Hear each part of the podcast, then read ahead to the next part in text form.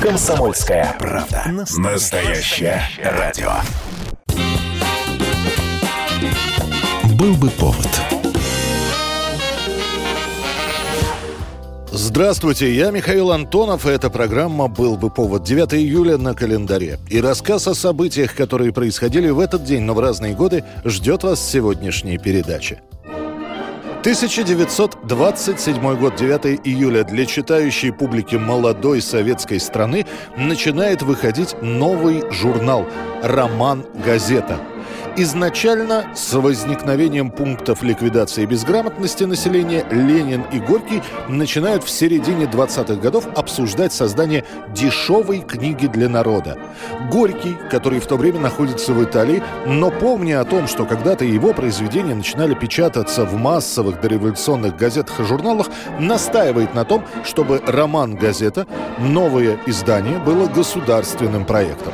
Дорогие товарищи, Пред нами огромная, разнообразная работа на благо нашей Родины, которую мы создаем как Родину пролетариата всех стран.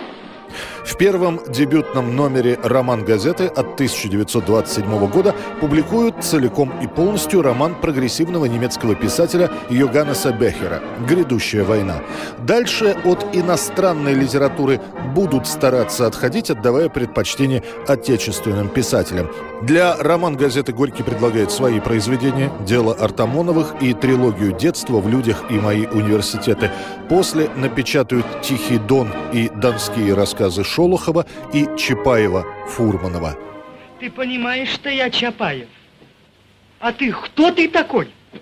Кто тебя сюда прислал? Отдельные номера роман-газеты посвящены советским поэтам Есенину, Маяковскому, Суркову. К июлю 1987 года подсчитают, что в роман-газете опубликовано 440 романов, 380 повестей и 12 стихотворных произведений.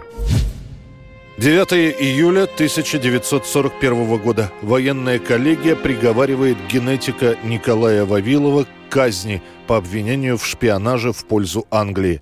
Обнаружены арестованного контрреволюционный манифест монархического Великорусского союза, а также фотография А.Ф. Керенского. Арестованный признал как принадлежащий ему. Все. Основной причиной ареста академика Вавилова стало его противостояние с агрономом Трофимом Лысенко, который начал распространять свои идеи на все биологические науки. Противостояние Вавилова и Лысенко описано красочно и в большом количестве материалов, однако главный козырь Лысенко был в том, что он, в отличие от принципиального Вавилова, был угоден власти. Его фраза «генетика, продажная девка империализма» была растиражирована, а все ученые ученые, которые занимались этой наукой, либо переквалифицировались, либо были арестованы. Однако Вавилова тогда, когда началась эта конфронтация, в 30-х годах арестовать не удалось. Слишком большим авторитетом обладал ученый, и его задержание вызвало бы большую волну протестов в Европе. Что, впрочем, никак не мешало НКВД собирать на Вавилова досье и ждать подходящего момента. Этот самый момент придет в 1940 году, когда фашисты уже вовсю хозяйничают в Европе, и у других стран было куда больше проблем, чем судьба советского генетика. После ареста Вавилова допрашивают около 400 раз. При этом общая продолжительность допросов достигнет 1700 часов. В обвинительном приговоре нет ни слова про генетику. Зато Вавилова признают создателем нескольких контрреволюционных организаций, а заодно и обвинят в шпионаже.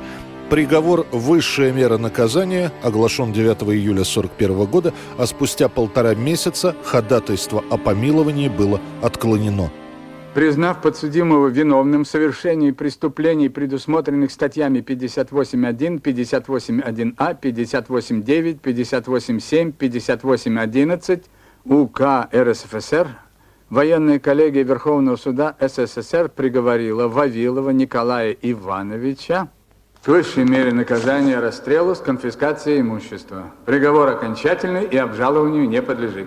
Николай Вавилов, академик, генетик, ученый, пионер в своей области, не будет расстрелян. В 1942 году он в саратовской пересыльной тюрьме переболеет дизентерией, после у него будет выявлена дистрофия, потом пневмония, которая в итоге и спровоцирует сердечный приступ.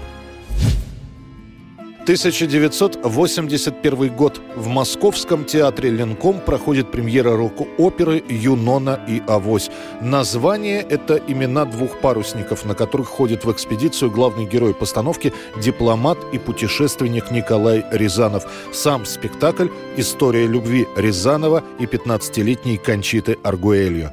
Сеньор Рязанов, vetarte al vals. Иностранец вас ангажирует на танец. Эту историю о влюбленном дипломате российского происхождения когда-то читает поэт Андрей Вознесенский и делает наброски поэмы. В это же время композитор Алексей Рыбников показывает художественному руководителю Ленкома Марку Захарову свою музыку, которую он пишет, вдохновляясь церковными православными песнопениями. Это так нравится Захарову, что тот тут же загорается идеей сделать спектакль по поэме «Слово о полку Игореве». Но текст этого произведения очень сложен, нужна современная адаптация, и Захаров идет к Вознесенскому. Тот категорически отказывается от идеи создания оперы по слову о полку Игореве, но предлагает сделать на музыку Рыбникова историю путешественника Рязанова. Почти год идет работа над спектаклем, и никто не гарантирует, что результат примет цензура. Последние эксперименты Ленкома в этой сфере, спектакль «Звезда и смерть» Хакина Мурьеты, переделывали 11 раз. Однако Юнону и Авось принимают сразу и практически без купюр. Белый шиповник, дикий шиповник, краше садовых роз. Ветку юный любовник графской жене принес. Премьеру разрешают отыграть незадолго до закрытия сезона, а уже после на Юнону и Авось не достать билетов. Зрители выстраиваются в очередь, чтобы посмотреть на поющих Николая Караченцева, Елену Шанину, Александра Абдулова и многих других.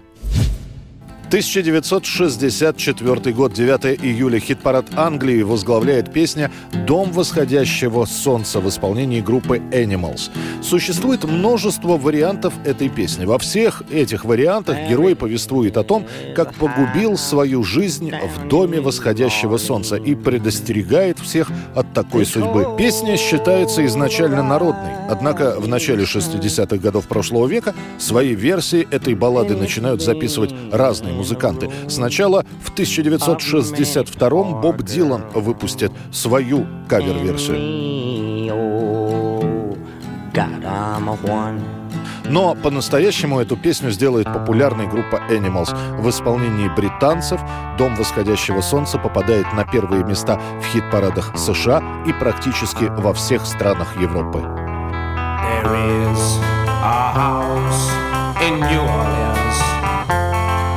They call the rising sun. And it's been the ruin of many a poor boy. And God, I know I'm one. Это была программа «Был бы повод» и рассказ о событиях, которые происходили в этот день, 9 июля, но в разные годы. Очередной выпуск завтра. До встречи. «Был бы повод»